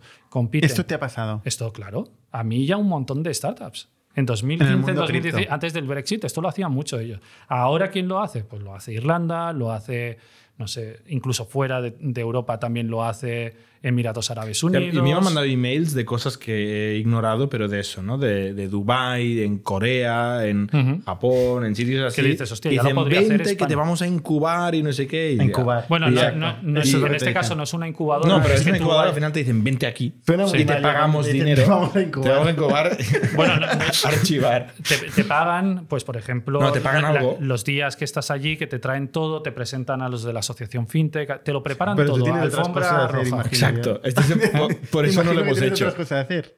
Claro, o sea, al final, cuando digo que yo tengo, dices que yo tengo otras Claro, cosas que hacer. que irte ahí a hacer estos, no sé. Hombre, yo prefiero, roadshow. yo prefiero hacerlo aquí, que es donde tengo a la familia, donde tengo a los colegas. Yo me he dedicado a patinar toda la vida, donde salgo con el skate, ¿sabes? O sea, Me puedes patinar en Dubai. o sea, Bueno, no lo sé, no he estado nunca. bueno, yo, yo tampoco he estado, pero tengo que estar dentro de poco. Ah, vale. Pues cuidado con lo que dices. Sí. Vale. Eh, total, que sois pioneros y estáis regulados a día de hoy. No, no, es, no es una regulación porque eh, tan completa como puede ser, oye, todo súper definido, sino es un registro que hace Banco de España donde verifica que cumples con una mínima eh, política de prevención de blanqueo de capitales muy bien hecha. Claro, nosotros al final a quienes nos hemos traído para... Nuestro departamento de, de compliance es tan grande casi como el departamento de ingeniería y somos una empresa tecnológica. Pero aquí nos, nos hemos traído, hemos ido a los bancos, a BBVA, a la Caixa, a BNP Paribas, hemos cogido a, a los mejores y les hemos dicho, veniros hacia Bit2Me.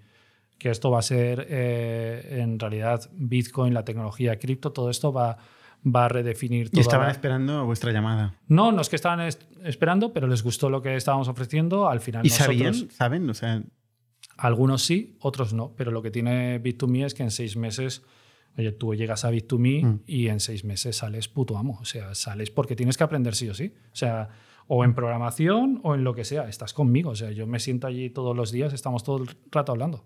qué buen mensaje de Jairen, ¿eh? ¿Y vuestros clientes son todos de España? No. Son- Nosotros tenemos clientes, al final, eh, claro, en el, digamos, imaginemos una línea, en una línea tienes a Mercadona, que es súper eh, como muy local, ¿no? Y no puede escalar tanto, y luego tienes a Facebook, por así decirlo. Nosotros no estamos en Facebook porque tenemos limitaciones regulatorias, pero estamos más cerquita de este lado. Entonces nosotros somos una empresa, una plataforma tecnológica, somos una URL. Nos entra gente de, ahora mismo tenemos de más de 110 países. ¿Y qué porcentaje es España?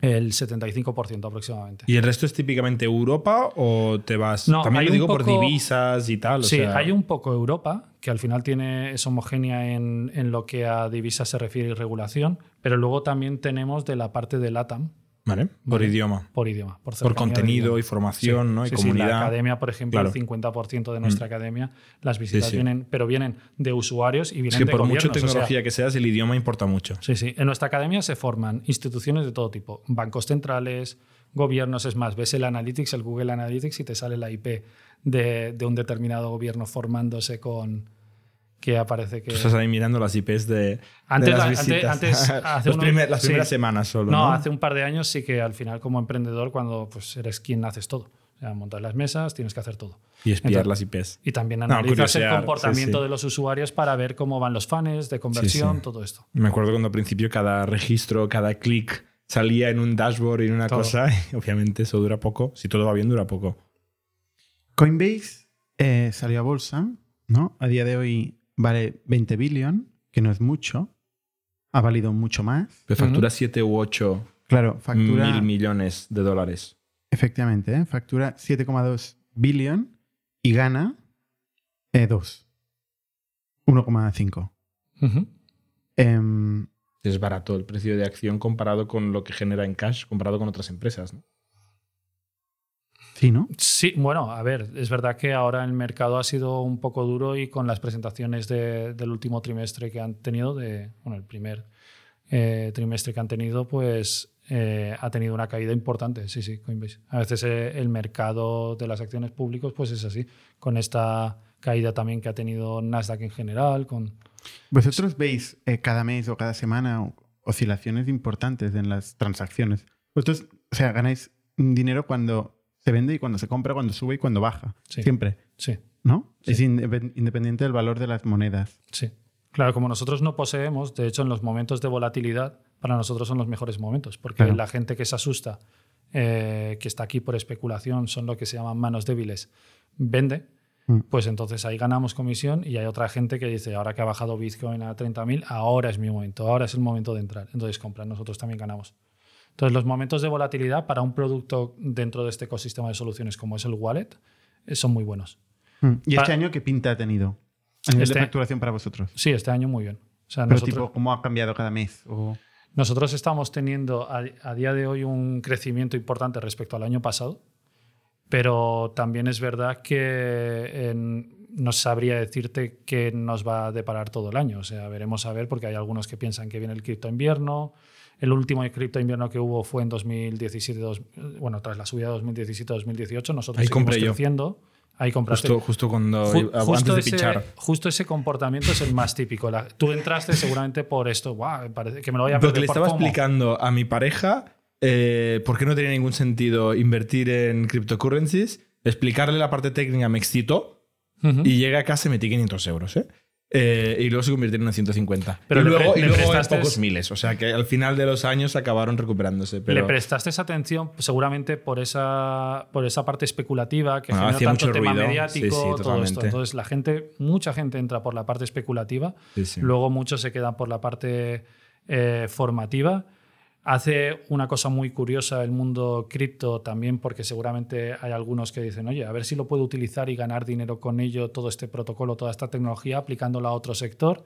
Y es que te empiezas a cuestionar, en base a esos valores, te empiezas a cuestionar muchas cosas. Dices, oye, la descentralización de algo Sí. o la poca transparencia de algo. Entonces ha generado un germen eh, de pensamiento, una filosofía de, de pensamiento que creo que también ha sido muy interesante. Sin duda, todavía todo este ecosistema está al principio. O sea, está en pañales. Todavía falta. claro. Hace 3-4 años no existía el NFT.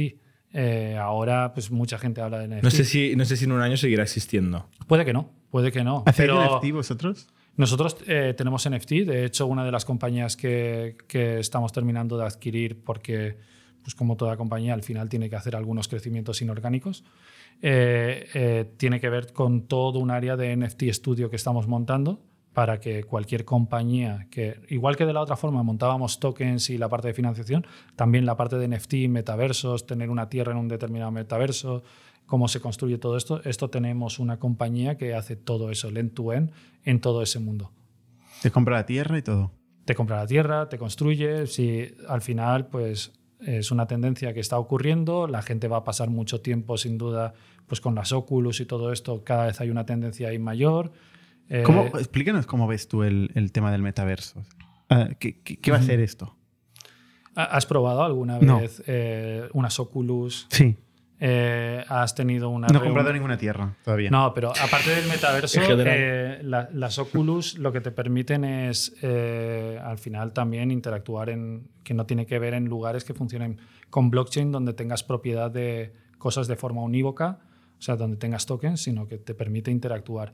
Yo, por ejemplo, la primera vez que las probé, yo recuerdo unas Oculus, me las puse y estaba, estaba en una habitación gris. Pero de repente me las pongo y estoy en una playa, eh, con una mesa dibujo así, tengo una reunión, eh, encima de la mesa sal- sale un teclado, te entran las llamadas por aquí, era como muy divertido. Luego me las quité y dije, joder, otra vez la habitación gris. Y dije, ostras, es El muy sótano. probable El sótano. No, eh, no, no, no era el sótano, pero era una en una universidad y estaba en, en una habitación eh, gris. Entonces, digo, es que es muy probable que en cuanto este armatoste se reduzca, el coste baje, la calidad de esa medio pixelada de la imagen se mejore, mucha gente va a querer estar aquí. Y en este mundo también vas a necesitar tener propiedad. Entonces, creo Ahí, que... perdona, eh, has hecho un leap of faith de la hostia, ¿eh? O sea, una cosa es hacer una reunión y ver la playa. De repente decir, en ese mundo necesitarás tener propiedad. No, porque digo que... ¿Por qué? ¿Qué es ese mundo? No, O sea, porque en- llega un momento en el que pasarás mucho tiempo En ahí. Internet no hace falta tener propiedad, por ejemplo. ¿no? Bueno, Nosotros en- estamos en Internet, hemos Un dominio. Sí, en, inter- una en- cuenta de Twitter. en Internet, Pero es- pero es un- en es internet un estamos hablando del Web 2.0. En, Ya, el- ya, en pero- este Web pero 3.0, donde ya El, existe el un Internet, del es- valor, es, estás en un sótano en Mozambique y te conectas con una persona que está en Corea y otra que está en, en, Ben- Benidorm, ¿sabes? Entonces, ya hay un mundo que es Internet donde nos hemos metido casi todos en Sí, este pero no- planeta y no hace no falta tienes- tener propiedad. Bueno, ahora viene el Internet del valor, que es el Web 3.0.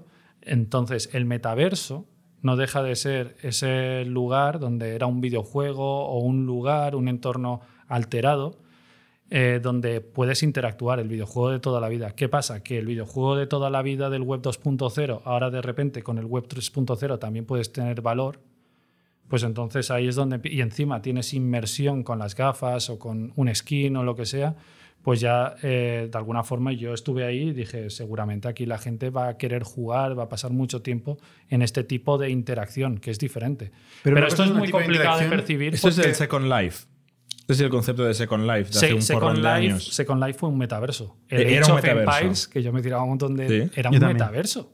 Eh, al final era un lugar, pero no tenías Pero no hacía falta propiedad. tener propiedad. No tenías propiedad. No hacía falta. De hecho, ojo, Ethereum, Ethereum, el fundador, Vitalik Buterin, todo esto de Ethereum de los smart contracts nace de que eh, Vitalik Buterin estaba jugando al LOL, a un videojuego, y por ser un servidor centralizado, donde estaban las reglas definidas en un servidor centralizado, él había estado trabajando muchos años en minar no sé qué metal o no sé qué historia y decidió en un momento dado, no sé si o eliminar el metal el videojuego o generar más metal, con lo cual valía menos.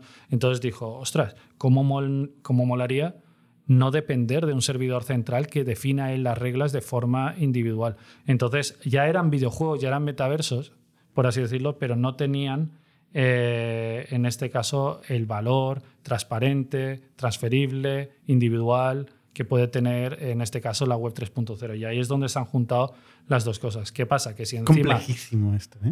Sí, de- sí, de- sin duda. de cuadrar yo, yo recuerdo, estos- yo recuerdo con 15 años eh, que mi abuelo me veía delante de la pantalla del ordenador me decía, hombre, ¿por qué no haces cosas reales? ¿Por qué no sales a pasturar cabras y estás delante de un plástico con un cristal? Que ahí Eso. no hay nada. Tu abuelo, que estoy en el metaverso. Oye, una, una pregunta. ¿Qué puede salir mal eh, de Bit2Me? O sea, ¿pu- ¿puede haber eh, Hmm. un robo masivo o fraude? Eh, bueno, nosotros en siete años, que somos una de las plataformas criptos también que lleva más tiempo, lo que pasa que nunca hemos, al final están en España, pues tienen la historia y yo que tampoco he sido muy de saber vender la compañía y captar financiación, pues fuimos creciendo como podíamos. Entonces, lo que, lo que ha pasado es que eh, nosotros estábamos mucho antes, pero hemos crecido menos que a lo mejor otras compañías de- del ecosistema. Binance, por ejemplo, es de las más top, lleva desde 2017. Binance ha sido hackeada, Bit2Me no ha sido hackeado. Bueno, pero es un tema de volumen. Te viene con el volumen. Seguramente. Entonces, dado la, dada la realidad de que toda empresa tecnológica en algún momento será hackeada, Eso no lo puedes evitar. Lo que sí que puedes. Ya, pero ser- en tu caso es más putada que en otras. Claro. Porque tienes dinero. Justo. Nosotros, eh, justamente lo que te comentaba antes de las dificultades que tiene una compañía cripto, además de estar en España, pues de las dificultades, es que te pueden robar, pero no solo te roban datos, que también, sino que te pueden robar claves privadas que valen dinero. Claro. Eh, y además otra serie de cosas. Pero, ¿qué pasa? Que nosotros lo que sí que podemos hacer es tomar medidas. Los datos, claro, nosotros, desde dónde está la oficina, que no se sabe, desde ¿No los se sabe ordenadores que. la oficina? No, no, no. Pues No antes de Alicante. Sí, pero esa es la sede. Existe la sede que te pone en la dirección, pero luego existe la central donde ocurre toda la magia. Eso no se sabe. Eso no se sabe. Pero a ver qué magia ocurre. O sea, Pues hay gente que- con portátiles, ¿no? Sí, bueno, Y, pero y al te final. puede seguir alguien, ¿no? Pero al final, al final, la gente tiene la percepción de que dentro de las oficinas también vamos con carritos de Pero no llenos de Bitcoin. No es verdad. Exacto. Nosotros, Por eso digo que hay gente con esto no es como los bancos tradicionales donde el dinero se protegía con fuerza bruta, con pistolas. Aquí el dinero se protege con matemáticas, Con con, un buen algo password. más bello. Con un buen password. Bueno, con un buen password, con una clave criptográfica y con una clave distribuida con tesoreros por el mundo. Nosotros, nuestros fondos están distribuidos con una llave multifirma con tesoreros por el mundo, que esto es el secreto de Samir, de la criptografía típica que ha sido implementado para la para el mundo cripto también. Entonces tenemos tesoreros por el mundo que entre ellos pueden autorizar una transacción. Ni se conocen entre ellos. Entonces, lo que... Sí, Suena. ¿Y lo tienen en papel la clave también? no, hay softwares. Además, de hecho, nosotros ahora estamos, eh, hemos hecho un acuerdo que también se ha hecho público con Ledger, que es una empresa fabricante de dispositivos USB de almacenamiento de claves privadas, pero son unidades HSM, no es un USB normal y corriente. Las unidades HSM son eh, software, hardware, perdón, que ha sido diseñado únicamente para que tú mandes algo, ahí se genera una clave privada. Tú mandas algo, lo firma, ¿vale? Con la clave privada y lo escupe, pero no puedes acceder. Es más, si lo intentas manipular, se suicida. Es como el DNI eh, español, que si lo intentas manipular, se suicida. Eso no lo sabía yo. Sí. Se suicidaban los DNI. Sí, se, suicida y destruye la clave, la clave criptográfica que hay dentro. Sí, sí. ¿Ah, sí? Sí, pues en, los- en las unidades HSM, que también se utilizan para la policía y todo esto, servidores, granjas de unidades HSM, de aparatos grandes, esto es un aparatito pequeñito, pues nosotros hemos hecho un acuerdo con ellos y tenemos ese hardware también en los tesoreros que tenemos distribuidos por el mundo. ¿Quién sabe quiénes son estos tesoreros? ¿Tú? Pues hay un comité que sabemos quiénes son los tesoreros, sí. Si a ti te pasa algo, ¿es un problema para la No. empresa? No. No. Está redundado. O sea, es un Sí. problema para. Sí, es un problema para mí. para ti, para, para la gente que te conoce, pero, Sí. pero la empresa no depende. No, no, no. Perdona, es que es muy friki este mundo. y Ya No, me- no, pero es que además ha pasado. Ha pasado que a lo mejor Claro, yo me ha imagino que tú De sabes hecho, en X. Netflix hay un documental que va de esto, de que muere el, el dueño de un exchange, o que se supone que muere, no se sabe, y de repente las criptos se quedan inaccesibles. Esto pasa mucho en el mundo. Pero bueno, las ¿no? criptos eran sí, trazables. muchas Hay muertes gente que se sin- supone que sin- se muere sin de- cadáver. Sí. Sí, pero ojo, ¿eh? Sí, que Sí, como he dicho claro, antes, el dinero está en el blockchain. y eso se puede ver. No, no, O sea, es evidente. ahora mismo, el tesoro Sí, sí. más grande que ha existido en la humanidad no es un tesoro de piratas, que hay un mapa con una X. Todo el mundo lo puede ver, pero nadie lo puede tocar. En la Que es pantalla el dinero de Satoshi. es el dinero de Satoshi. Y puedes ver que no se ha movido nunca, que hay gente, ah, esto es una estafa piramidal porque el creador se ha hecho de oro. No, no, que va. Puedes ver los miles, decenas de miles, cientos de miles Pero de ser que esté Bitcoin esperando. ¿Eh? Puede ser que esté esperando. Ser- hodel. Sí, puede, puede ser, puede ser que esté esperando, pero al final es como el que crea un proyecto, una empresa. ¿Tú sabes quién es? Y espera, y si al final le va bien, pues él puede vender sus acciones o lo que sea, legítimamente ganadas. O sea, una cosa, al final no ha dejado de crear un software, Ah, no, que ese software ha tenido un crecimiento. Pues tú coges y vendes luego si quieres. Pero la realidad, la realidad, y él ha sido muy sincero en muchos mensajes, es que al menos dijo que nunca guardó las claves. ¿Quién va a guardar? que por aquel entonces no existían los monederos que se conocen como jerárquicos deterministas HD, donde de, un, de una clave mnemotécnica de palabras puedes generar una clave privada y de esa clave privada generar millones, cientos de miles de claves privadas que son todas las direcciones. No podía. Eh, Tenía que hacer clave privada por clave privada y gestionar miles, cientos de miles, millones, de hecho, de claves privadas. Y él lo dijo, él dijo, yo no las he guardado. ¿Quién lo va? Si no valía nada, valía cero. Los bitcoins valían cero. Ha sido una cosa que por su O sea, limitación... no es una dirección de Bitcoin, son un montón. él, él tenía un montón de dirección de bitcoins. Millones. Claro, pero que vienen, son bitcoins recibidos como por lo que se conoce Coinbase, que es en la generación de un bloque, que es la forma en cómo aparecen las nuevas criptomonedas, se genera una distribución de los bitcoins. Todos esos bitcoins además vienen firmados con un minero concreto, que en este caso era él. Entonces, se sea, él sabe- generó todo esto mientras un poco desarrollaba Claro, el tenías el- tenías el por- 0.001. Sí, tenías el portátil. Iba haciendo. O sea, me da la sensación que intentar explicar todo esto, como son tantas cosas, es como intentar explicar no, y todo mí- Internet en, porque se ha ramificado tanto y hay tantos detalles y, Mm. no, pero y lo, es lo explicas, nivel. lo explicas muy bien, ¿eh? O Sí, sea, no, a mí me hubiera encantado explicar incluso mucho más que es una prueba de valor. La ¿no? prueba de trabajo. En prueba de trabajo. Este tipo de cosas eh, sería interesante, pero nos daría para, para dos podcasts más. Yo creo que la primera línea de la Wikipedia cuando buscas esquema Ponzi, la, primera, la primera línea, ¿eh? Dice, eh, es una forma de fraude que eh, hace que los inversores iniciales ganen profits, estoy traduciendo en tiempo real en inglés, de, de los inversores siguientes, ¿no? Que entran, y es la única forma de generación de valor, ¿vale? Ok. ¿Eso es una startup? Eso es una startup. ¿Eso es Eh, una empresa? Una, una startup, bueno, una startup puede serlo, puede serlo y, y los- y las de hecho, casi todas no generan beneficio, pero, pero, aumentan pero la las tienen que acabar y generando, las tienen que acabar generando, Se supone. se supone. Pero que hay una por el tendencia, camino. hay No. una tendencia productiva, tendría que haber, a veces no la hay, pero hay una tendencia de generación de cash flows, ¿no? Que tú puedes extrapolar si quieres al futuro, pero hay un yield, hay una- una- un retorno de la actividad productiva. Ujú. En- O es una línea fina, ¿eh? Es una línea fina. Bueno, depende de cómo lo veas. Para mí no, o sea, no tiene nada que ver un, un esquema Ponzi eh, al uso con, con algo como Bitcoin. O sea, es totalmente contrario. Tú al final tú tienes que generar un trabajo, o sea, es como si el oro fuera un esquema Ponzi. Tú tienes que generar un O trabajo. sea, al final es un, es un esquema social, o sea, es pura, es pura Es confianza. Es puro consenso social. yo, ¿eh? yo muchas veces defino Bitcoin como una red social de confianza, porque perfectamente tú puedes coger Bitcoin, es open source, es un código abierto y lo puedes clonar. De la misma forma que puedes buscar Facebook, Facebook Script clon y te lo descargas por 200 dólares. ¿Te vas a convertir en, en Facebook por tenerlo? No.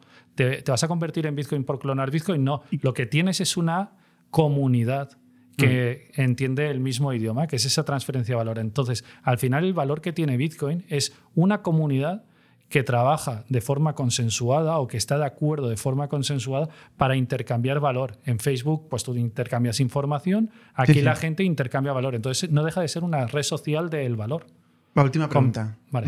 Yo tengo una pregunta muy, muy random.